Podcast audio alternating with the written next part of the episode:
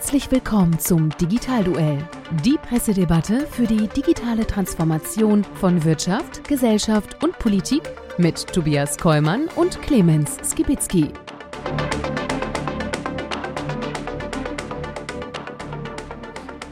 Hallo und herzlich willkommen zum Digitalduell unserer Pressedebatte rund um das Thema digitale Transformation. Mein Name ist Tobias Kollmann und endlich wieder bei mir, live im gleichen Raum und nicht irgendwo in der Weltgeschichte ist. Du kannst mich sehen, rein nicht digital. Clemens Gewitzki, hallo. Schön, dass du wieder da bist. Ja, wir freuen uns mal wieder mit euch gemeinsam durch die spannenden Presseschlagzeilen rund um das Thema Digitalisierung aus der abgelaufenen Woche zu gehen und äh, darüber zu diskutieren. Und äh, das machen wir wie immer nach unserem bewährten Prinzip. Wir kennen die jeweiligen Schlagzeilen nicht, die unser äh, Partner mitbringt und uns damit konfrontiert. Und wir müssen entsprechend spontan darauf antworten, reagieren und unsere Meinung dazu kundtun und somit spontan in den Ring steigen, wenn man das mal so sagen darf, bei einem Digitalduell. Und es geht diesmal dabei um die Kalenderwoche 9 in 2021 und es ist somit die zwölfte Folge vom Digitalduell. Wir werden langsam Boah. ganz schön alt, oder? Allerdings. Erfahren nennt man das, altersweise. Schön, dass du das sagst. Ich bin ja auch deutlich älter als du. Und äh, wir haben mal wieder die Location gewechselt. Äh, und lieber Clemens, wo sind wir denn hier heute zu Gast? Unser Gastgeber heute ist der Kai Urner, oh, beziehungsweise Dr. Kai Urner, sorry, war vergessen, von PwC. Wir sind bei PwC, also Price Waterhouse Coopers, in Köln, direkt am Rheinufer. Das kann man jetzt von der Kamera leider nicht sehen. Wirklich fantastisch gelesen. Äh, wer sie nicht kennt, BWC oder PricewaterhouseCoopers ist eine führende Beratungs- und Wirtschaftsprüfungsgesellschaft. Ähm, die, was haben die auf mir aufgeschrieben? Oh, 600 Partner und insgesamt 12.000 Experten an 21 Standorten in Deutschland und natürlich auch zum Thema digitale Transformation. Und so ist auch der Kontakt zum Kai gekommen. Wir kennen uns schon seit ein paar Jahren und der hatte mir immer spannende Dinge zu erzählen. Deswegen freuen wir uns heute hier zu sein. Absolut. Und äh, ich sag mal, äh, Wer, wenn nicht eine Wirtschaftsprüfungsgesellschaft, sollte Einblick haben in möglichst viele Unternehmen in Deutschland und wie da das Thema Digitalisierung letztendlich sich gerade gestaltet. Von daher freue ich mich persönlich auch auf diese Sendung, weil da wollen wir auch einen schönen Rundumschlag machen und mal zu gucken, wie sieht es denn im Maschinenraum der Digitalisierung in Deutschland in den Unternehmen so aus. Bevor wir allerdings starten, schauen wir wie immer ein bisschen zurück und wir hatten in der letzten Sendung, äh, wo du ja nicht da gewesen bist und nur virtuell dann trotzdem doch äh, reingeschnitten wurdest, ähm, das Thema Lieferdienste. Ja, und äh, du nimmst gerade sozusagen den Käsekuchen schon zur Hand. Wurde äh, geliefert. Äh, wie auch immer der hierher gekommen ist.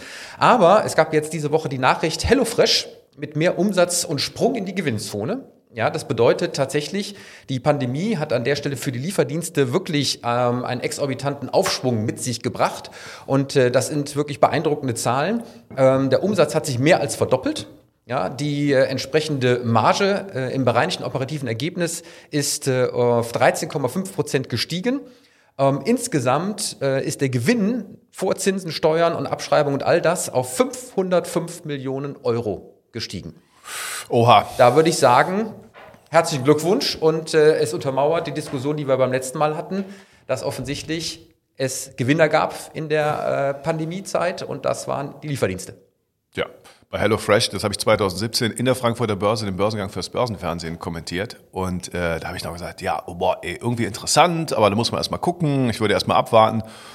Durch die Pandemie bin ich selber Kunde geworden und das ist nämlich genau der Punkt. Die Leute haben ganz viel probiert und dann bleiben die auch dabei, wenn das Produkt gut ist. Die Frage wird jetzt sein, was passiert danach?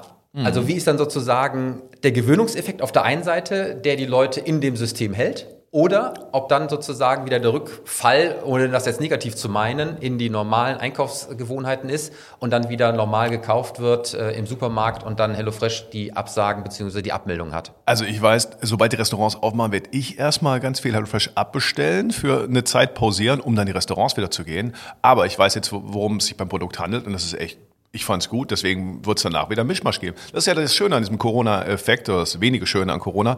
Wir haben eine Kollektiverfahrung, jetzt wissen wir alle, worüber wir reden.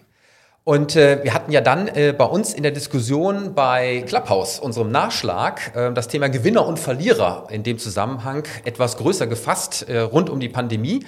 Und äh, ich habe dir noch einen Gewinner mitgebracht, denn die Meldung kam auch in dieser Woche. Weißt du, wer an der Stelle von der Pandemie besonders äh, profitiert? Ich sage es dir, die Elektroscooter. Also die, die eigentlich schon so ein bisschen wieder äh, im äh, Ansehen und in der Nutzung äh, runtergegangen sind, äh, und viele sind ja auch irgendwo da gelandet, wo sie gar nicht hingehören, die haben aber jetzt durch Corona wieder einen Aufschwung bekommen und weil die Menschen nicht mehr in den U-Bahnen und in den Bussen fahren wollen, sondern eben auf diese Elektroroller umgestiegen sind. Und entsprechend war die Nachricht, dass die Pandemie uns sehr, sehr viele neue Kunden gebracht hat, sagt die äh, entsprechende Vertreterin des Unternehmens. Und das wird äh, entsprechend dann erweitert, nämlich neben den Rollern haben ähm, Lime in dem Fall auch jetzt äh, Fahrräder dazu gewonnen äh, und gekauft, auch glaube ich um den Merger, äh, mit 4.000 bis 5.000 Elektrofahrrädern, weil man eben äh, nicht nur die letzte Meile, also von der U-Bahn-Station mit dem Roller zum Arbeitsplatz, sondern eben den gesamten Arbeitsweg in der Stadt mit abdecken möchte, weil das offensichtlich jetzt auch aufgrund eben der Corona-Pandemie mit gewünscht wird. Da würde ich sagen, schau an. Ja, dazu passend auch, äh, das war eine Meldung, das ist schon ein paar Tage her, von den Carsharing-Anbietern. Äh, die haben nämlich gesagt, dass sie sehr viele Kunden Neuregistrierungen dazu bekommen haben, aber die Fahrten sind weniger geworden. Ich sehe es mir selber, ich habe seit fünf Jahren gar kein eigenes Auto mehr. Äh, ja, man will nämlich dann lieber wahrscheinlich auf den Roller steigen, anstatt in ein Auto, wo vielleicht vorher schon mal gerade jemand anders drin war, der könnte ja da irgendwas hinterlassen haben an, an Viren. Das nehme ich mal an. Aber es haben sich grundsätzlich mehr Leute das angeschaut, also mehr Leute einen, äh, einen Account dort angelegt, weil sie wahrscheinlich gesagt haben, ich will ja nicht mehr ÖPNV fahren. Ja, Mal gucken, also, was davon bleiben wird. Auch da bin ich sehr, sehr gespannt. Äh, und äh, bevor wir jetzt allerdings wirklich richtig in unser heutiges Digitalduell mit den neuen Schlagzeilen für den jeweiligen Partner einsteigen, möchten wir natürlich einmal mehr den Sponsor unserer Sendung äh, präsentieren und sagen herzlichen Dank für die Unterstützung. Das Digitalduell wird Ihnen präsentiert von Theo, die bunte Welt des Lifestyle-Bankings. Mit der Multibanking-Funktion von Theo sparst du dir nicht nur Zeit, sondern auch unzählige Banking-Apps. Integriere einfach nach Belieben Giro- und Sparkonten sowie Kreditkarten unterschiedlicher Banken. Führe wie gewohnt alle Transaktionen durch und behalte mit nur einer Plattform deine kompletten Finanzen stets im Blick. Mehr Banking in einem geht nicht. Theo, die bunte Welt des Lifestyle-Bankings. Ja, lieber Clemens, und da würde ich sagen, jetzt steigen wir ein in die offizielle Runde 1 und ich habe dir eine Schlagzeile mitgebracht aus der T3N und äh, die lautet Social Commerce. Twitter experimentiert mit Shopping-Funktionen. Du lachst, ja. Ähm, ich fand das insofern spannend, ähm, weil da wieder mal viele Dinge ähm, aufeinander prallen. Nämlich erstmal, um was es geht. Die haben schon angekündigt, äh, natürlich weiter zu monetarisieren. Twitter war ja immer so das Problem, ähm, wie ist da eigentlich das Geschäftsmodell? Und natürlich ist man auf Werbung gekommen und das hat man dann auch gemacht, wunderbar, aber das reichte an der Stelle nicht, sondern man will weitergehen und hatte dann schon angekündigt, kostenpflichtige Superfollows äh, einzuführen, wo eben die Leute dafür bezahlen müssen, dass sie bei einem gewissen, ähm, sag mal, reichweitenstarken und contentstarken ähm, Partner dann auch wirklich diese Nachrichten sehen können. Also sozusagen eine Wallet für Content bei Twitter. Habe ich mich zuerst gefragt, macht das Sinn, macht nicht Sinn, werden wir gleich drüber reden. Mhm. Aber ähm, was hier jetzt spannend ist, ist, dass eben jetzt bei den einzigen Tweets auch eine komplette E-Commerce-Lösung mit dabei getan werden soll, nämlich die Twitter Shopping Card. Und das ist eben eine App, die dazu dient, ähm, dass äh, Tweets besser mit Online-Shops verbunden werden und dann eben an die Werbetweets auch direkt mit einem Button sozusagen Preis und Shop und Bestellmöglichkeit drangehangen werden. Da habe ich gedacht, das hat Pinterest ja auch mal probiert. Ähm, hat sich nicht so richtig durchgesetzt. Frage ist, ist es jetzt bei Twitter sozusagen die Chance, wo es funktioniert? Naja, erstmal, ich habe geschmunzelt, weil ich mit meinem äh, damaligen Geschäftspartner Frank Mühlenbeck 2007 ein Buch geschrieben habe, Verkaufsweg Social Commerce. Weil wir damals gesagt haben, okay, das Social Media war noch jung, aber es, es geht ja genau darum, den Leuten nahe zu sein, die einem wichtig sind und dann eben über das Empfehlungsmarketing, dass es darüber skaliert wird. Damals hat keiner verstanden, wovon wir geredet, dem das Buch gezeigt haben, so vielen Dank. Also ne, zu früh kommen ist irgendwie ein bisschen blöd, wie so oft. Aber der Blöde war, ähm, das hat sich natürlich dann viel später durchgesetzt und damals war aber noch keine Rede von Instagram, Twitter war gerade auf dem Markt. Um zur Frage zu kommen, ich glaube, äh, ja, ähm, das ist einfach normaler Bestandteil. Was ich ja mache, ich nutze den, den Impulskauf. Instagram hat das ja auch, dass ich eben direkt mittlerweile durchkaufen kann. Also ich sehe etwas, so wie im Supermarkt ja auch. Das ist ja nichts anderes als, guck mal hier, heute im Sonderangebot, ja, dann nehme ich es doch mit. Und wenn ich dann, wobei ein, da wenn ich ja jeden der, Klick, den ich weniger habe. Richtig, wobei da der Shop ja auch wirklich integriert ist. Bei, also bei Instagram ist der Shop in den einzelnen Profilen in, äh, äh implementiert. Bei Pinterest, wo ich darauf hingewiesen habe, ja. ist es nicht. Da ist sozusagen ja nur die Hinführung. Die wollten eben auch das mal machen, auch mit so einem Shop-Button und äh, ist aber nie richtig gezündet und ist auch nie richtig eingeführt worden. Dann würde ich, wenn ich Pinterest wäre, dann mal sagen, dann muss ich es genauso machen, wie das bei Instagram ist. Es geht ja immer darum, der, der es am besten, am einfachsten, am schnellsten kann, setzt den Standard und dann muss er das eben miterfüllen. Weil Pinterest an sich lebt natürlich sehr stark von diesen visuellen Reizen und äh, finde ich aber sehr spannende, sehr gut funktionierende Nische. Deswegen wundert mich fast. Ich nutze es selber zu wenig. Ich sehe es aber vor allen Dingen bei meiner Freundin, wie gut das funktioniert.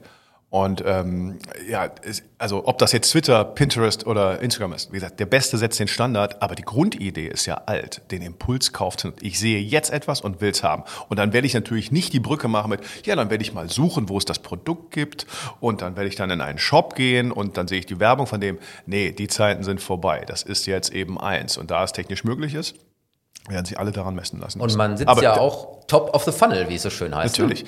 Aber ja, ich, ich muss auch sagen, ich habe die äh, auch mal da bei den ganzen Börsenfernsehern jahrelang Twitter kommentieren müssen, weil die einem fast leid tun können. Weil die sind ja gesetzt. Also sind ja wirklich der schnellste Nachrichtenticker und jetzt selbst nach, ähm, nachdem der Trump also, ja, der den auch bestimmt so einen Status äh, also verstärkt hat, selbst nachdem er weg ist, hat sie ihn auch positive Effekte gebracht. Äh, das heißt, die sind gesetzt, aber die haben diese riesen Reichweite nie monetarisieren können in dem Maße, welche Bedeutung sie eigentlich wirklich haben. Ob das jetzt der alleinige Königsweg des Shopping sein wird, sag ich mal, ja, probiert's, ist ein Standard, muss man mitnehmen, aber ihr lebt ja eigentlich auch von dieser Nachrichtenkommunikationslage, weniger vom Einkaufen bisher zumindest. Was glaubst du, an wen denkst du da? Wer ist da sozusagen derjenige, der sowas in Anspruch nimmt? Ähm, das werden ja wahrscheinlich weniger die Zalandos dieser Welt sein, sondern vielleicht sogar eher auch eine Chance für die kleineren, die dann auf diese Impulskäufe, auch für neue Geschichten, ähm, vielleicht auch, ich sag mal, ähm, innovative Geschichten, Gimmicks, Gadgets und all das äh, vielleicht an der Stelle setzen? Ja, das ist, also wenn man sich anschaut, das Zusammenwachsen zwischen Online- und Offline-Shopping äh, es ist natürlich so, wie es auch früher das Inszenieren des Schaufensters wichtig war. Es spielen natürlich hier äh, völlig andere ähm, Elemente eine Rolle als bei Twitter, wo ich diesen Kurznachrichtendienst habe, sondern das ist natürlich die Plattform eben, das ganze Pinterest, Instagram vor allen Dingen, TikTok. Also die sind natürlich da, wo das, wo das Bewegtbild, das Bild eine Rolle spielt. Wenn wir nach China schauen, dann sehen wir das ja schon sehr stark. Wir hatten auch, glaube ich, Thema schon mal. Also Alibaba ist da wegweisend. Da ist alles E-Commerce-Thema, was wir hier haben, echt noch äh, hinten dran. Die machen, das sind ja riesen Verkaufsveranstalter. Das ist ja nicht irgendwie so QVC, sondern es ist die Einbindung von Hunderten von Influencern, dass ich also massenhafte Vernischung habe und das alles zusammenführe auf Plattformen, sofort den Bestellprozess machen kann. Da kann man sich sehr viel abgucken und ich glaube, das ist wirklich wegweisend. Auch wenn die Chinesen wahrscheinlich verspielter sind als viele andere, aber also beim Shopping, das war auch bei den Websites so, die sahen auch immer schon ein bisschen bunter aus, aber trotzdem, die Visualisierung spielt eine entscheidende Rolle. Wobei da ja auch insbesondere dieser äh, Einproduktfall im Mittelpunkt steht und äh, ich kann mir halt irgendwie nicht vorstellen, wie ein E-Shop mit 5000, 8000 Artikeln, ja, an der Stelle ähm, über Twitter in den einzelnen äh, äh, Kategorien und auch in den einzelnen ähm, äh, Produkten, ich sag mal jetzt nicht technisch abgebildet wird, sondern von der Aufmerksamkeit her. Ja, ich kann ja nicht irgendwie 5000 Tweets machen zu jedem einzelnen Produkt. Das wird relativ schnell bei den Leuten wahrscheinlich nicht gut ankommen, sondern es muss wahrscheinlich punktuell sein. Ja, man muss natürlich auch immer schauen, welche Zielgruppe ist wo. Ne? Also bei Twitter ist aus meiner Sicht, zumindest wenn ich das bei mir anschaue, doch sehr stark von vielen im Bereich Politik, Medien und so weiter. Also zumindest in Deutschland. In anderen Ländern sind ja auch viele mehr Endnutzer da als in Deutschland. Aber ähm, das ist schon eine ziemliche Bubble. Und ob die jetzt so für das Thema Shopping allgemein dafür geeignet ist, das würde ich mal grundsätzlich bezweifeln. Aber man muss es probieren und es kann auch sein, dass Spezialprodukte halt super funktionieren, weil Influencer gibt es ja für jedes Thema. Das ist aber diese Paywall-Geschichte, die finde ich schon irre. Also heißt, ich würde ja quasi jemandem sagen, ach, du bist so erfolgreich, du hast so viele Folger eingesammelt, die dir zuhören, dann, setz, dann mache ich es mal schwerer und versuche dich zu monetarisieren. Das könnte ja zu Abwanderung führen. Oder du beteiligst sie. Ja, pass auf. Jetzt sage ich dir genau was dazu, weil da will ich jetzt auch drauf kommen, ähm, weil ich sag noch mal, was dahinter steckt. Also, Twitter Super Follows. Twitter plant ein Stück weit zum Wallet Garden zu werden, wie der Nachrichtendienst angekündigt hat, sollen Nutzerinnen und Nutzer künftig die Möglichkeit haben, ihren Content zu monetarisieren. Das heißt, äh, sie werden an der Stelle ihren Content nur denen zur Verfügung stellen, die dafür bezahlt haben. Das wird auch alles über Twitter abgewickelt. Ich habe jetzt gedacht, auch im Hinblick auf die Verlagswelt da draußen, ja. die richtig guten Redakteure, die könnten doch jetzt hingehen und damit tatsächlich ähm, äh, ihren eigenen Kanal aufmachen und sich noch weiter entfernen von diesem klassischen Zeitungswesen, wie wir es hatten, und hier sozusagen zu dem super Nachrichtendienst personalisiert für sich selbst auf Twitter werden. Klammer auf, ich bin natürlich gespannt. Es kann natürlich nicht dann nur sein, dass es diese Kurznachricht ist. Es wird wahrscheinlich dann mit etwas mehr Content in der Verlinkung dahinter auch noch mehr geben können. Wie siehst du das? Ja, also gut, grundsätzlich ist natürlich richtig zu sagen, wir, wir, binden die, die die Content erstellen, ein, dass die verdienen. Die Frage ist immer da die Aufteilung. Also ne, wenn ich bei YouTube erfolgreiche Sender habe, muss ja gar keine Produkte dort selber dort featuren, sondern kriege ich eben Beteiligung an Werbeeinnahmen. So wird das, werden die das wahrscheinlich auch machen. Und bei den Journalisten, ähm, damit meine ich ja eben ob bei Twitter die Zielgruppe ist für Bezahl-Content, das ist so ein bisschen die Frage. Weil bei Produkten wissen wir alle, die gibt's, also ich, ich kriege meine Tonschuhe nicht umsonst um die nächste Ecke, da muss ich sie kaufen. Mhm. Ähm, bei den Nachrichten und Medien müssen wir uns sagen, warum hat man früher für die Nachrichten bezahlt? Wahrscheinlich ja deswegen, äh, weil die sonst nicht kostenlos verfügbar waren. Ich musste mir die Zeitung kaufen. Das ist ja das Grundproblem, dass eben News im Netz haben sehr hohe Schwierigkeiten zu monetarisieren. Aber ich gebe dir recht, die richtigen, guten, ob wir sie in Journalisten nennen oder Content Creators oder ist ja eigentlich total egal die werden es vielleicht überall schaffen. Und die Stellung des Journalisten wurde sowieso schon ähm, äh, sehr gestärkt im Vergleich zur Medienmarke. Früher habe ich für die Zeitung Y geschrieben, genau. heute folge ich dem und dem. Ja. Und, ähm, und ich, ich habe es ja in den ersten Jahren gesehen, da haben wir manche Verlagsleute, die haben es gar nicht gepeilt. Wer kümmert sich denn um diesen, äh, diesen Internetmist da? Dann hat eine Journalistin gesagt, komm, ich mache das. Und dann, dann gehen die weg und nehmen ihre Folger mit. Natürlich. Es ist ja auch spannend, äh, am Anfang war es sogar so, dass die einzelnen Redakteure in den Redaktionen ja aufgegangen sind und nur das Medium stand im Mittelpunkt. Mhm, genau. Und durch die ganzen Social-Media-Aktivitäten hat man ja gesagt, werdet auch dort einzeln aktiv, baut euch sozusagen was auf, um das aber dann auch als äh, entsprechende Hinleitung auf das Medium zu nutzen, nach dem Motto, das ist einer, der hat jetzt hier eine Personality, ja, ist auch im Netz vertreten, hat seine Reichweite, schreibt aber für uns. Mit sowas gibt es ja die Möglichkeit, dass derjenige jetzt auch dann überlegen kann, naja, je nachdem, wie das funktioniert, kriege ich über meine Beiträge dort mehr, als ich das entsprechend bei der äh, Zeitung bekomme. Und vor allen Dingen von dem Hintergrund, dass die Zeitungen ja angefangen haben, deutlich weniger auf Festangestellte zu setzen, sondern eben auf freie Mitarbeiter. Und natürlich, also die ganze Geschichte, was, was ist passiert durch Social Media?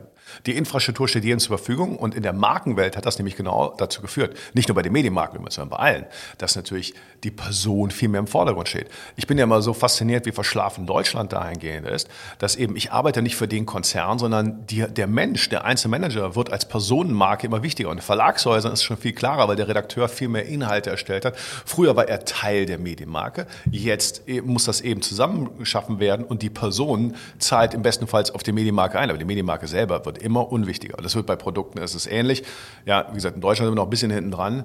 So, ich sage immer, Social heißt Social, weil das Social ist. Social ist kein Kanal. Das ist ein soziales Interaktion. Die Person zählt. Es war immer schon so. Wir haben nur diese Zwischenwelt gehabt, dass es vorher nicht ging. Und deswegen hatten die mit Druckerpressen halt einen Vorteil. Jetzt nicht mehr. Das war eine Geisteshaltung. Äh, und um das Thema abzuschließen, weil wir äh, weitergehen müssen, ähm, auch äh, WhatsApp setzt auf Social Commerce und rollt Cards weiter aus, äh, nämlich die direkte Verbindung äh, von den Messages in äh, WhatsApp hin zu einem Warenkorb, Produktpräsentation, Abwicklung etc. pp. Also Social Commerce wird uns weiter begleiten. Lieber Clemens. Wie gesagt, 2008 ein Buch geschrieben, viel zu früh. Ja, ja, ja, aber so ist es manchmal. Ähm, und äh, äh, da ist insbesondere in dieser Branche manchmal so, ja auch, äh, nicht wer zu spät kommt, den bestraft das Leben, sondern manchmal auch wer zu früh kommt. Und da haben wir ja viele, viele Beispiele. Muss man. Zwei Lieber Clemens, ringfrei zur Runde 2 und ich bin gespannt auf deine Schlagzeile. Super. Jetzt habe ich wieder verpennt, meine, meine, meine Brille rauszuholen für lauter Käsekuchen essen. Deswegen muss ich das Blatt mal ein bisschen anders halten. So, meine Schlagzeile kommt von heise.de. Amazon eröffnet erstes kassenloses Ladengeschäft in Europa. Lebensmittel kaufen ohne lange Warteschlangen an Kassen, das verspricht Amazon in London. Dort hat der Handel den ersten kassenlosen Fresh-Laden eröffnet. Das ist genau das Vorbild, was wir in Amerika schon haben. Amazon Go haben so ungefähr 28 Läden. Ich war vor anderthalb Jahren erst Mal da. Ich habe da jeden Tag eingekauft, weil ich so fasziniert bin. Konzept ist einfach. Du gehst rein, holst etwas aus dem Regal raus. Achso, beim Reingehen musst du wie beim Flughafen äh, dich einmal mit der App einscannen, gehst dann ans Regal, holst es raus und gehst raus. Und zehn Meter vor der, wenn du raus bist, kriegst du dann äh, den Kassenbon auf deine App. Du hast keine Wartezeit mehr, gar nichts. Wer das einmal gemacht hat, weiß eigentlich, was möglich ist. Und ähm, tja, und jetzt gehen sie rüber nach Europa. Ich habe deswegen die Schlagzeile genommen, weil wir ja letzte Woche geredet haben über E-Commerce, E-Commerce, E-Commerce. Richtig, ja. Ich sage immer, es geht nicht um E-Commerce, es geht um das Zusammenwachsen. Und alle erzählen, die stationären Händler, die es ganz lange äh, verschlafen haben durch Corona, gehen sie online. Amazon geht immer mehr offline. Deswegen ist das spannend. Von welcher Seite es mehr zusammenwächst. Was sagst du dazu? Wow. Ähm, also tatsächlich war ich jetzt gerade im ersten Moment überrascht dass so eine Meldung ausgerechnet zur Pandemiezeit kommt. Weil mhm. jetzt müsste man ja eigentlich sagen, wir haben ja eigentlich dadurch den ganz großen Shift Richtung Digitalisierung äh, erfahren und auch hier oft diskutiert. Ausgerechnet jetzt fängt Amazon mit so einer Meldung an, in Europa das auszurollen, was wieder um, auf einen realen Handel äh, abzielt. Da würde ich jetzt erstmal sagen, ähm, was sagt mir das? Das sagt mir entweder, ist Amazon alles egal, auch das, was passiert, was andere machen, welche Rahmenbedingungen es gibt, die haben ihre Strategie, die haben ihre Vorstellung und ziehen die einfach durch. Und komme da was wolle, sie spielen das aus der äh, Führungsposition heraus und sagen, ähm, das äh, ist unser Ziel, das machen wir und Corona geht auch wieder vorbei und dann äh, kommen die Leute zurück in die Läden und darauf setzen wir und dann haben wir beides super abgedeckt. Kann eine Strategie sein. Auf der anderen Seite ähm, ist natürlich auch wieder die Frage, funktioniert das, was in Amerika funktioniert, an der Stelle eben auch in äh, Zentraleuropa. Ich glaube, keiner will an den Kassen warten. Das ist also von daher der ganz große Mehrwert, der an der Stelle passiert. Ähm, ich meine mich aber auch erinnern zu können, dass natürlich die Nörgler und so weiter immer wieder kamen. Ja, funktioniert das technisch dann an der Stelle wirklich so? Und äh, äh, wie ist das mit den Leuten, die dann mitnehmen? Und äh, wenn da keiner aufpasst, äh, wird das über die Scanner, die dann da am Ausgang stehen, irgendwie drüber weggehoben und all sowas. Ähm, und von daher gibt es wahrscheinlich wie immer da beide Perspektiven. Ich sag's dir, das ist, äh, das ist so faszinierend, das Ding. Ähm also wenn man das ausprobiert, die haben halt äh, Sensoren in den, ähm, in den Regalen an der Decke und die wissen natürlich über dein Smartphone, wo du bist. Du kannst dort reingehen, du kannst sogar, sogar du kannst, ich, du könntest mit mir da reingehen, nimmst was raus und das geht auf meine Rechnung. Wow. Du kannst das gar nicht. Ich hab's, also, äh, wir haben das auch die Gedanken gemacht, die Technik wird immer ausgereift, deswegen ist der Zeitpunkt, glaube ich, ganz gut. Die nutzen jetzt vielleicht die Chance hier zu probieren. Äh, ich glaube, dass die Auswirkungen auf, den, auf die Händler, ich rede schon ein bisschen länger darüber, seit ich das einmal live gesehen habe, ähm, die haben das hier noch gar nicht verstanden, was da auf die zurollt. Denn nochmal, der, der es am besten kann, setzt den Standard. Und kennst du irgendjemand, der sagt, boah, nee, wirklich, in der Schlange stehen macht total Spaß. Ja, nee, ich kenne niemanden. Und jetzt, jetzt haben wir die Scannerkassen. Ich muss dort nicht mehr scannen. Das heißt, es geht noch einfacher. Es geht noch einfacher. Und das bedeutet natürlich, das funktioniert immer reibungsloser. Klar wird es auch Holprigkeiten geben. Ja, aber das bedeutet hier in dem Fall, alle anderen Supermärkte werden, wenn das immer weiter hinkommt, wie gesagt, die Einschläge kommen näher, das kannst du jetzt, kannst jetzt die Uhr nachstellen, äh, haben wir das Problem, dass sich daran werden messen lassen müssen. Das ist ein echter Wettbewerbsvorteil. Und was Amazon dabei noch macht, das stand jetzt in dem Artikel noch nicht drin, aber ich weiß es, dass sie seit äh, letztem Jahr, glaube ich, bieten sie an, dieses System anderen Supermärkten. Das heißt, die Supermärkte hier, die Aldis, die Reves, können das von Amazon kaufen. Und das bedeutet natürlich, dass die wüssten, was die, was die Leute beim Rewe, Aldi und so weiter einkaufen. Die würden die Kunden besser kennen. Jetzt ist natürlich die Frage, die dafür auf der Hand liegt, warum machen Sie es denn dann nicht? Ja, Sie ja. sehen das, dass das kommt. Äh, Gibt es da irgendeinen einen Pferdefuß? Also warum die nicht dran glauben? Oder ja. warum muss es immer erst sozusagen unmittelbar einem auf die Füße knallen, bevor man etwas selber macht? Äh, und das ist ja jetzt mit Ansage. Herr Kollmann, wissen Sie eigentlich, wie schwer das ist? Haben wir noch nie so gemacht. Wir sind eine einkaufsgetriebene Firma. Ich sagte ja, ich meine, Leute wie du und ich reden seit Jahren darüber. Ich sage dir, hier geht es nicht um Technologie, hier geht es darum, den Menschen zu verstehen.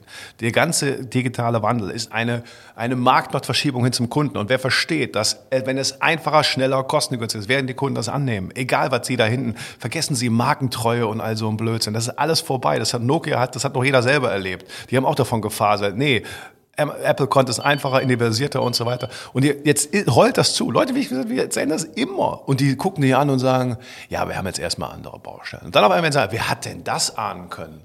Ja, natürlich war das ahnbar, weil es das ist, weil du musst halt nur Kunden verstehen. Und das Schlimmste ist ja noch, also nochmal, wenn die sagen, wenn, wenn die Kunden einfordern, liebe deutsche Supermärkte, wieso habt ihr das eigentlich nicht? Und die haben es nicht bis dahin selber entwickelt, etwas Vergleichbares, was nicht so leicht sein wird, dann werden die das Ding von Amazon kaufen müssen. Und dann wird Amazon die Kunden bei den Ansuchern besser verstehen und die, und die Kunden Markt kennen, den entscheidenden Faktor haben. Und das ist für mich so irre.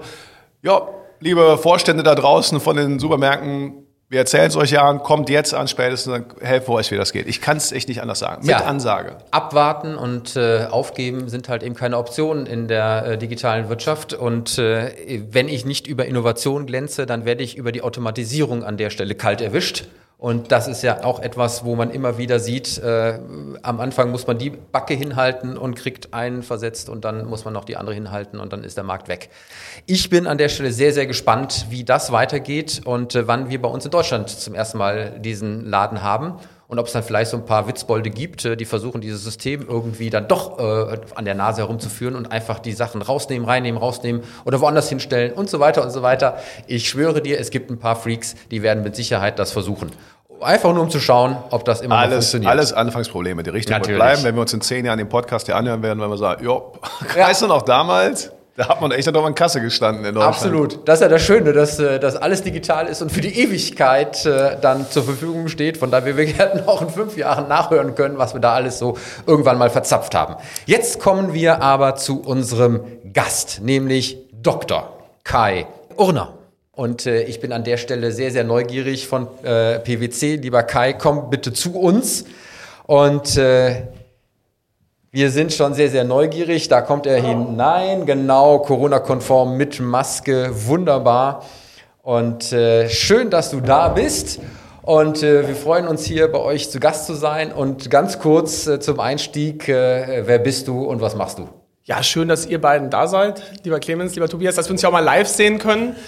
Bei uns, wer sind wir überhaupt? Wir sind eine sogenannte Big Four Gesellschaft, das heißt, wir sind einer der größten integrierten Beratungs- und Unternehmens- äh, und Wirtschaftsprüfer der Welt. Äh, wir ähm, haben aber auch ganz viele Digitalabteilungen. Das wissen viele von uns zum Beispiel nicht. Ich selber bin von Hause aus Ökonom und ähm, Gesundheitswissenschaftler und ich darf bei einem ganz großen Digitalprojekt bei uns ähm, teilnehmen. Und wir haben damals mit Unternehmen zusammen den äh, Prototypen der Corona-Warn-App gebaut. Ja, und in äh, dem Zuge haben wir jetzt eine eigene Lösung für Unternehmen hergestellt, damit die einfach zahlenbar äh, und faktenbasiert äh, dann auch äh, reagieren können und erstmal natürlich ihre ganze Situation analysieren können. Ich habe euch in dem Zuge natürlich auch eine Schlagzeile mitgebracht. Jetzt Da sind wir jetzt neugierig. muss ich natürlich auch mal äh, nachschauen. Du hast, Ähm, das, du hast ein Smartphone. Wir sind auch noch die, die Papierausdrucker. Aus gutem Grund, Aus weil bei dir das Thema äh, Technik ja immer versagt. Ja? Ja, als Digitalberater muss ich ja ein bisschen mit gutem Gewissen vorangehen. Ähm, meine Schlagzeile ist aus dem Handelsblatt und äh, sie lautet: EU fürchtet digitalen Impfpass von Google und von Apple. Kommissionschefin von der Leyen möchte gerne dem äh, europäischen, äh, den äh, amerikanischen Giganten mit einem europäischen Zertifikat zuvorkommen. Und da jetzt die Frage an euch natürlich, ist die Gefahr jetzt berechtigt? Und wenn, wer sollte denn überhaupt solche Zertifikate herstellen? Also bevor du jetzt antwortest, Clemens, ich würde mal sagen, alles, was von Google und den anderen Großen kommt, ist zunächst einmal gefährlich, weil die einfach, wenn sie etwas machen, ja, dann machen sie das richtig und haben auch die Power dahinter. Aber äh, Clemens, da würde ich mal sagen, wow. Tja, die, äh, sag mal so, alles, alles Gerede, was über die Internetgiganten, die dort kommen, aus Europa bisher in den letzten Jahren gekommen ist, hat immer zu tun mit zuvorkommen, wir müssen auch und so weiter. Und das ist auch alles richtig, es wäre toll. Die müssen doch mal eins begreifen. Die, die Googles, die Amazons, die Facebooks haben sich ja diese Position erarbeitet durch einfache Usability. Ja. bei allem, bei allem, was man an Datenschutzbedenken und so weiter machen kann, muss man auch sagen, Leute, keiner wird ausgepeitscht, die Dinger zu nutzen, sondern da wird, da, jeder Mensch trifft eine Verhaltensabwägung oder weiß es nicht. Das heißt, alles, was wir in Europa bauen, muss bitte auch sich dem Standard setzen lassen, bei allem Datenschutz und Sicherheit und Vorteilen, die das hätte, die ich als Europäer befürworte. Aber du musst leider auch den Nutzer mitnehmen. Und das Machen wir irgendwie nicht. Ja, ich frage mich sowieso, also du hast ja gerade die, die Corona-Warn-App anges angeschlossen und ich glaube, du hast mir mal erzählt, dass euer Prototyp hat das eben auch mit der, mit den, dass du eben die Wege verfolgen kannst. Genau das hätte ich mir bei Corona-App doch gewünscht. Mein Handy, egal ob es von Apple oder von Google ist, war, kennt doch meine Standortdaten und ich gebe, wenn ich, wenn ich irgendwie in ein anderes Land variiere, auch du bist jetzt hier und hier. Ich sage auch mal, wenn ich dafür die Warnung bekommen hätte, naja, da ist jemand, äh, der vielleicht Corona hat, geh mal lieber nicht dahin. Aha. Jetzt, jetzt muss ich mal kurz, äh, weil wir äh, versuchen auch ein bisschen hier Duell zu spielen. Jetzt gehe ich mal auf die andere Seite ähm, und sage, äh, ja, ist ja insofern ja schon verständlich, weil man bekämpft ja auf der einen Seite aus EU-Sicht mhm. ja diese großen Datengiganten. Ja, und jetzt äh, kommen die noch einmal in einen Bereich, wo es auf den ersten Blick ja vielleicht sogar hilfreich ist, um die Pandemie zu bekämpfen, was aber nichts anderes am Ende bedeutet, dass noch mehr Daten und noch mehr Wissen und noch mehr äh, äh, Relevanz an der Stelle genau auf die Plattformen konzentriert wird, ja, äh, die man ja eigentlich an der Stelle beschneiden möchte. Von daher ist die Reaktion der EU ja eigentlich nur nachvollziehbar, was Eigenes zu machen. Sie ist nachvollziehbar, aber ich muss es doch auch können, was wir doch gerade sehen. Es ist doch unglaublich, dieser Anspruch, ob das jetzt von der Leyen oder sonst wer ist. Das finde ich alles richtig, aber da muss man es leider auch auf die Straße bringen und können. Und das ist doch unser großes Desaster schon seit Jahren der Digitalisierung. Wir reden darüber, wie wir die Starken schwächer machen, aber wir kriegen es nicht hin, mindestens was Gleichwertiges zu liefern. Und das muss endlich mal aufhören. Anspruch mit Wirklichkeit verbinden. Genau, ich komme, das? Ich komme an den Buzzer jetzt leider nicht dran. äh, des, deswegen äh, schalte ich mich mal so mal zu. Ich glaube, wir können das auch in Europa. Ja, also die Frage ist natürlich so, müssen wir es jetzt wirklich äh, von der von der Leyen machen? Muss es jede Regierung für sich selber machen? Machen es Konzerne, machen Startups? Ich glaube, es gibt ganz, ganz viele super innovative Unternehmen, auch in Europa oder gerade in Europa. Und die müssen wir einfach viel, viel, viel besser nutzen. Ja, und wir, wir können dann auch heute schon alles unter datenschutzkonformen Standards machen. Ja, das ist nicht das Problem. Wir müssen es aber wirklich dann auch mal machen. Und wir sehen, wir haben jetzt vielleicht im Sommer auch ein bisschen uns in Sicherheit gewogen und vielleicht ein bisschen langsamer agiert. Da sind andere Staaten auch in Europa schon weiter als wir. Und das ist eigentlich schade. Wenn man in die Welt schaut, dann sind wir ja eigentlich das Land, was alles organisiert und wo die uns um unser Gesundheitssystem beneiden. Und ähm, dementsprechend ja. glaube ich auch, dass wir es in Deutschland können. Jetzt, äh, ich an den Wasser noch so gerade dran. Äh, äh, äh, lieber Kai, das würde ich prinzipiell ja auch so sehen. Aber jetzt sind wir ja gerade hier äh, mit Pandemie und dann sind wir auch relativ schnell bei dem äh, Thema Corona-Warn-App. Mhm. Und ähm, ja, die ist da, aber sie hat lange oder sagen wir etwas länger gebraucht, bis sie auch funktioniert. Mhm. Äh, und ich sag mal, über die Downloadzahlen kann man ja auch noch nicht ablesen, wie intensiv die genutzt wird. Äh, wir haben das Beispiel auch schon oft genannt. Äh, in Italien hat es ein Start-up gemacht mit den gleichen Funktionalitäten, ja. deutlich besser, deutlich günstiger. Ähm, also die Frage ist doch, ob wir das können, ist das eine. Ob wir, ob wir sozusagen auch auf die Nutzerebene und die Begeisterung und die Anwendung an der Stelle kommen, das ist ja was anderes, oder? Ja, da wünsche ich mir auch ein bisschen mehr Ehrlichkeit und Transparenz. Also 25 Millionen Downloads kam ja letzte Woche die Schlagzeile, ist bei euch leider nicht vorgekommen, aber da wünsche ich mir eher, wer nutzt es denn? Ja, also ich kenne ganz viele Leute, die es sich runtergeladen haben und die es dann auch wieder gelöscht haben. Und deswegen Downloads ist nicht die Maßgröße, die wir brauchen. Und also bei uns zum Beispiel in unserer Lösung äh, sieht der, der ähm, Endnutzer sieht dann am Ende, wie viel sind gerade in dieser Sekunde aktiv und wie viele nutzen das halt auch wirklich, ja. Und Downloads sind mir da völlig egal, weil am Ende, wenn es nur einer nutzt, dann bringt uns das die Lösung halt gar nichts. Und da müssen wir halt irgendwie hinkommen, da auch ehrlich zu sein und zu sagen, das sind die wirklichen Nutzerzahlen und alles andere ist ehrlicherweise dann nur äh, politisches und, Spiel und ein bisschen. Und nicht nur Nutzerzahlen. Ich muss ja, ich muss ja mal an Kunden, also Nutzermehrwert denken. Was bringt es mir denn zu sagen, du hattest irgendwo eine Be äh, Begegnung mit jemandem? Das bringt mir ehrlich gesagt gar nichts.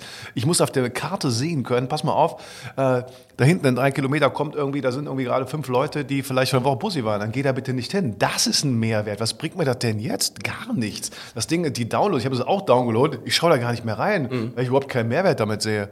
So, und das müssen wir doch mal hin. Und dann diese, diese, diese, diese, diese Bedenken zuerst, das könnte, lass doch mal die Nutzer entscheiden. Ich würde, gib mir die beiden Versionen. Gib die eine Version und gib mir die andere, wo ich den Mehrwert habe, dann würde ich das sofort machen. Jetzt muss ich an der Stelle natürlich auch nochmal äh, sagen, ähm, das Thema EU gegen Internetgiganten äh, ist ja eh ein angespanntes Themenfeld. Ja. So, und was das jetzt an der Stelle wieder bedeutet, äh, frage ich mich, und das ist jetzt sozusagen die Frage zurück, was ist denn jetzt sozusagen das Ziel oder äh, das Ergebnis aus dieser Ankündigung der EU? Ja. Weil die Plattformen, die schon da sind, können ja auf einem Level aufdocken, ja, mit dem man so etwas nur als Feature ergänzt. Die EU will auf welcher technischen Plattform denn etwas hier entwickeln, ja, um das erstmal an der Stelle auch nur halbwegs zu erreichen? Also, was ist da der Gedanke dahinter? Du hast ja die Schlagzeile mit dem entsprechenden äh, Text äh, noch intensiver gelesen als wir jetzt. Ähm, Gibt es da konkrete Vorstellungen?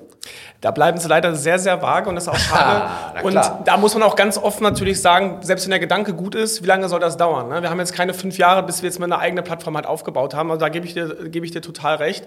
Und wir müssen ja auch global denken. Also die Pandemie macht ja jetzt nicht an der Landesgrenze halt, ne? also auch nicht an Europa halt. Und deswegen müssen wir da eine, eine, eine globale Lösung halt äh, ins, ins Visier nehmen. Und wenn es dann am Ende, wer es dann auch immer ist, der großen Giganten, da gibt es ja noch ganz viele andere, dann bin ich damit auch grundsätzlich fein. Aber wir müssen uns damit wirklich auseinandersetzen, um das dann halt wirklich gesamtgesellschaftlich und aber auch äh, weltweit halt anzupacken. Und jetzt diesen Grabenkampf wieder auszumachen, das ist für mich ehrlicherweise nur so ein bisschen auf die Brust trommeln und zu sagen, hey, wir tun jetzt was wieder gegen die bösen, bösen Datenkarten. Vor, vor allen Dingen, ich fürchte, es geht ja langsam einfach nach hinten los. Ja. Also die EU, es wird ja bei der, bei der Performance, muss man ja sagen, gerade was den Impfstoffeinkauf, das ist ja der, der, du sagst gerade das Gesundheitssystem. Also wir kriegen das gerade hier, ich weiß nicht, wer uns bewundert gerade dafür, dass wir die Taskforce für, die, für den Schnelltesteinkauf vorgestern anleiten und morgen kann ich die Dinger bei Aldi kaufen.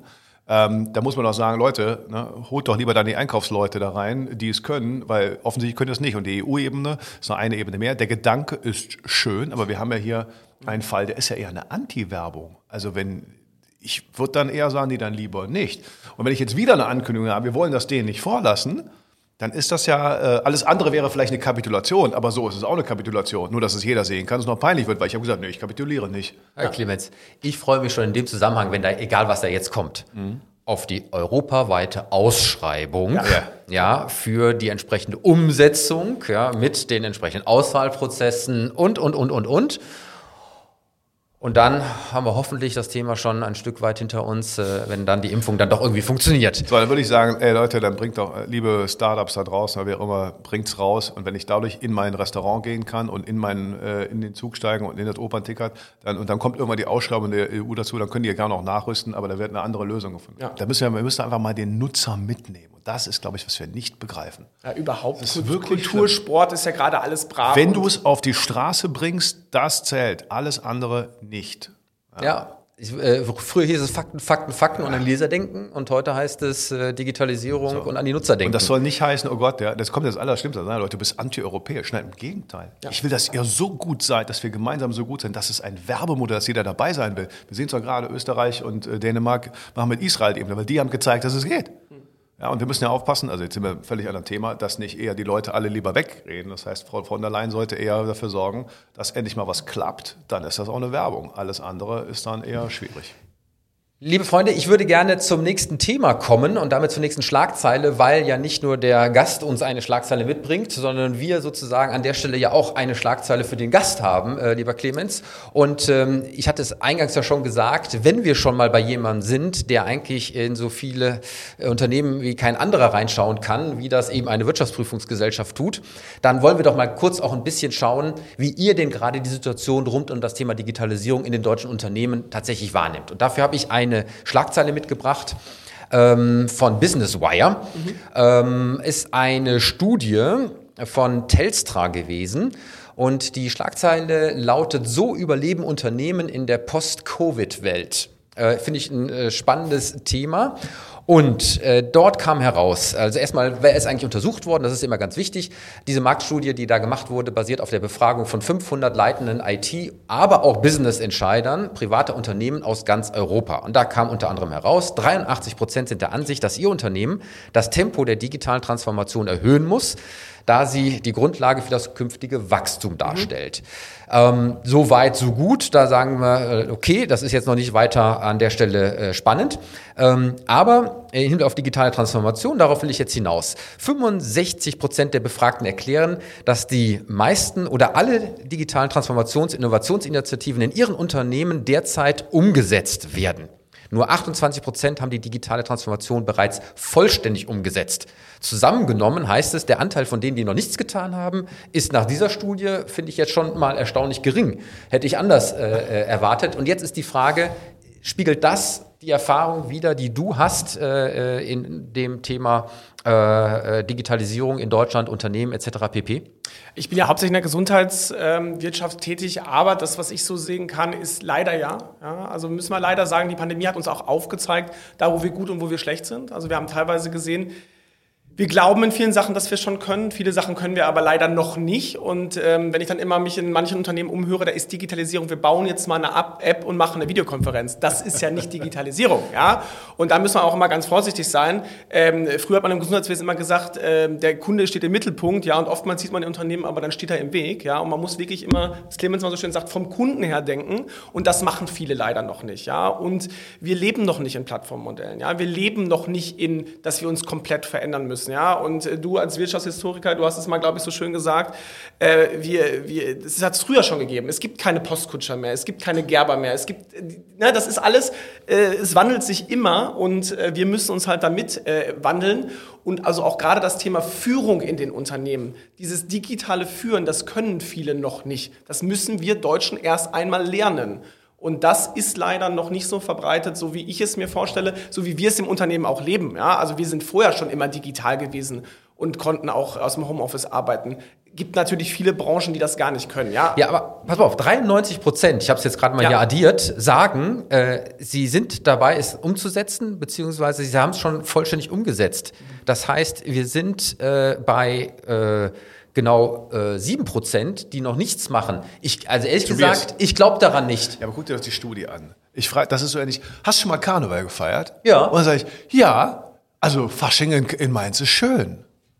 Also, oh. Nein, du weißt, was ich meine. Ich bin ja schon froh, dass er jetzt nicht Düsseldorf sagt. sagt er, und der nächste, oh. sagt, der nächste sagt ja, doch, der Karneval in Venedig war wunderbar. Mhm. Und ich komme aus Rio, da ist halt auch, das heißt, das Hauptproblem ist auch so, diese Befragungen sind doch alle total plem-plem, weil das fehlt, was wir an jeder Bachelor-Thesis vorne haben, eben eine De Arbeitsdefinition. Ja. Die wissen doch gar nicht, wovon sie reden. Und das ist gar nicht böse gemeint. Ich kann also. sagen, wie weit sind sie digital? Die haben doch völlig anderes Verständnis von ihrer digitalen Lieber Clemens. Transformation. 28 Prozent sind immer digitalen Transformation, ich lache mich tot. Nein. Ja, du bist der Provokateur, ich bin der Diplomat, deswegen muss ich an der Stelle sagen, für alle Zuschauer und Zuhörer, natürlich kommen wir aus Köln und glauben, dass nur wir hier in der Domstadt den besten Karneval der Welt nein, feiern nein, nein, können. Und ich möchte an der Stelle nur einmal kurz korrekterweise festhalten, auch in Mainz und in Düsseldorf und an anderen Stellen wird auch Karneval gefeiert und das kann auch toll sein. Das ist aber Fasching.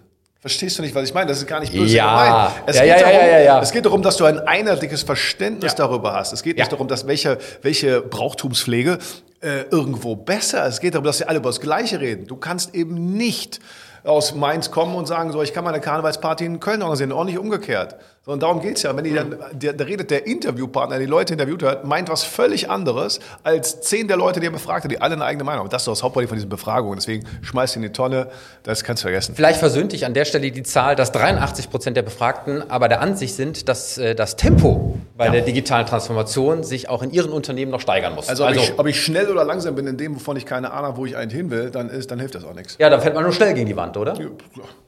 Gibt es ja auch. Äh, oder die, irgendwo hin. Aber die Untersuchung, zwei nee, Moment, drei von fünf äh, Digitalprojekten im Mittelstand scheitern, weil eben nicht gewusst wird, was gemacht wird. Habt ihr auch äh, entsprechende Erfahrungen?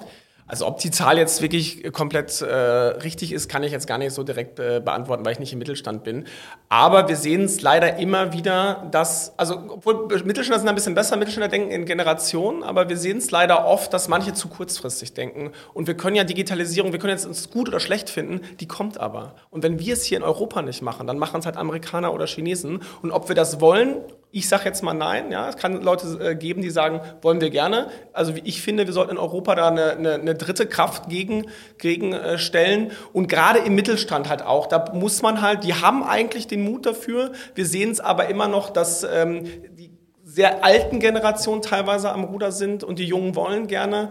Und der ähm, Übergang ist ein bisschen schwierig tatsächlich im Moment. Ist ja auch vollkommen verständlich, erlebe ich ja auch jeden Tag mit Unternehmen sind noch immer sehr viele Menschen da draußen, die äh, natürlich nicht damit groß geworden sind ja. und erstmal sagen, ach komm, der geordnete Sinkflug reicht noch, sollen die hinter mir mal machen. Das Problem ist nur, das reicht halt nicht mit dem hinter mir mal machen. Ne? Aber ich muss halt fairerweise sagen, ich habe auch ganz viele ältere Unternehmenspatriarchen erlebt, die dann gesagt haben, nachdem sie es einmal verstanden haben, okay, ja. und jetzt Vollgas, dann können die wahrscheinlich auch besser agieren als Konzerne. Für mich wäre mal eine Frage bei euch, ihr kommt ja ursprünglich aus der Wirtschaftsprüfung und mhm. Beratung. Mhm. Und die Beratung ist jetzt, wenn das bei euch auf Digitaltransformation ausgeweitet ist, Geht ihr dann, also ist das, also ist ja eigentlich lebenserhalten, ne? weil ihr wollt ja, könnt ihr nur die Unternehmen prüfen, die dann auch in Zukunft da sind. Ist Ja. das aus dem Gedanken heraus entstanden oder? Das ist tatsächlich äh, nicht aus dem Gedanken entstanden. Also wir haben verschiedene Werte im Unternehmen und eins ist wirklich ähm, Solve Important Problems. Ja? Und wir äh, sehen, dass einfach neue Technologien halt auf den Markt kommen und wollen immer für den Kunden halt das beste Angebot machen. Deswegen, wir reden auch nicht nur drüber, wir bauen auch eigene Prototypen. Wir machen mit Kunden das zusammen, teilweise auch alleine, um einfach die für den digitalen Wandel halt auch fit zu machen. Also ihr entwickelt selber auch. Wir entwickeln teilweise auch selber, wir kaufen auch Unternehmen ähm, auch dazu, um uns einfach auch da technologieaffine äh, affine Menschen halt auch wirklich im Unternehmen halt vorrätig zu haben. Wir haben in vielen Standorten eigene sogenannte Experience Center, wo man wirklich dann auch Prototypen erleben kann und auch mit Kunden zusammen da eigene Sachen halt kreieren kann. Und ja, wir bauen auch. Ne? Wir haben eigene KI-Experten, Blockchain-Experten und äh, verschiedene andere Leute. Das ist übrigens ganz interessant, weil, äh, weil du gerade KI sagst, also künstliche Intelligenz, ähm, das wurde in dieser Studie als wichtigste Technologie genannt, die es jetzt gilt einzuführen bei 41 Prozent. Und das dürfte ja offensichtlich dem Bestreben vieler Unternehmen äh, äh, geschuldet sein, dass sie eben mehr über ihre Kunden erfahren wollen. Und äh, nach dem Motto, wer halt eben zuerst das Bedürfnis des Kunden erkennt, kann auch als erstes ein Angebot machen. Liebe Freunde, ich äh, weiß nicht immer, wer an der Uhr dreht, aber wir sind tatsächlich schon wieder durch und am Ende von unserem heutigen Digitalduell äh, angelangt, aber eben nicht am Ende der Diskussion mit unseren Zuhörern und Zuschauern, denn es gibt ja wie immer unseren Nachschlag bei Clubhouse und äh, auch einmal in dieser Woche werden wir den ähm, Podcast verlängern in diese Drop-in-Audio-Chat-Community und äh, immer montags um 18 Uhr treffen wir uns dort. Lieber Kai, du bist auch dabei? Sehr gerne, danke. Wunderbar, da freuen wir uns, denn wir werden äh, mit dir ähm, ein äh, Thema, was wir jetzt gerade diskutiert haben, weiterführen, nämlich wie überleben Unternehmen in der Post-Corona-Welt. Das wird unser Thema dann sein, äh, mit dir und hoffentlich vielen Fragen und Beteiligung von unseren Zuschauern. Seid mit dabei, immer montags 18 Uhr. Dafür musste man aber diese Sendung erst einmal äh, gehört haben, was wir hoffen, dass uns das heute wieder gelungen ist, eine schöne äh, Sendung zu produzieren. Und wann gibt es uns wo, lieber Clemens? Das habe ich mittlerweile, da muss ich gar nicht mehr den Zettel ablesen. Am Sonntag ist alles da. Äh, wer uns sehen will mit dieser wunderschönen 360-Grad-Kamera, nee, die sieht den rein gerade nicht, aber so fast, aber meinen Käsekuchen kann man sehen. Äh, auf YouTube und natürlich auf allen gängigen Podcast-Plattformen von äh, Apple, Deezer, Soundcloud und so weiter. Und auf der Website www.digitalduell.de und natürlich bei der Facebook-Seite und am Twitter-Account. Habe ich was vergessen? Ich äh, glaube nicht. Äh, also wer uns finden will, der findet uns. Ja, genau. Was übrigens schon sehr, sehr viele getan haben. Wir laufen äh, bei YouTube jetzt auf 65.000 Abrufe zu und auch der Podcast äh, ist äh, schon weit jenseits der 8.000er Abrufmarke. Äh, von daher, wir laufen offensichtlich im Bild. Also die Leute schauen, Besser schauen mehr als sie als hören. im Hören, ja. Ich war auch überrascht und hätte ich am Anfang nicht mit gerechnet, aber es muss äh, insbesondere an deinem charmanten Aussehen liegen. Ich bin unrasiert und äh, gucke meist grimmig, aber ansonsten Wie dem auch sei, auch diese Sendung wäre selbstverständlich nicht ohne die Unterstützung unserer Partner möglich. Deswegen bedanken wir uns einmal mehr bei Gebhard Media, Deutschlands führendem und innovativen Podcast-Producer, der lieben Shirin de Bruyne, Unternehmerin und Kommunikationsexpertin mit Persönlichkeit, die die Stimme vom Digitalduell ist für das Intro und das Outro. Wir bedanken uns bei unserem Sponsor Theo, der Multibanking-App. Und wir bedanken uns natürlich bei unserem Gastgeber, Dr. Kai Urner von PwC aus Köln. Und äh, wenn ihr uns da draußen einmal einladen wollt zu einem Digitalduell und irgendwas mit Digitalisierung zu tun habt, äh, dann geht doch auf unsere Webseite, dort ist ein Kontaktformular und äh, ladet uns herzlich ein und dann frei nach den Höhnern. Wir kommen mit allem Mann vorbei. hurra, hurra. Ihr könnt uns natürlich auch eine Zuschauerfrage schicken, ähm, wenn ihr uns äh, darüber zu einem Digitalduell herausfordern wollt. Bitte schickt eure Schlagzeile mit dem Link zum Pressemedium an frage.digitalduell.de. Last but not least, unsere Titelmelodie kommt von musicfox.com. Und damit habe ich hoffentlich alles gesagt. Oder habe ich was vergessen, lieber Clemens? Ich würde sagen, alles und schönes Wochenende. So ist es und dann äh, bleibt mir nichts anderes, als die Sendung zu beschließen. Wie immer mit äh, Macht es gut, macht es digital und bleibt gesund.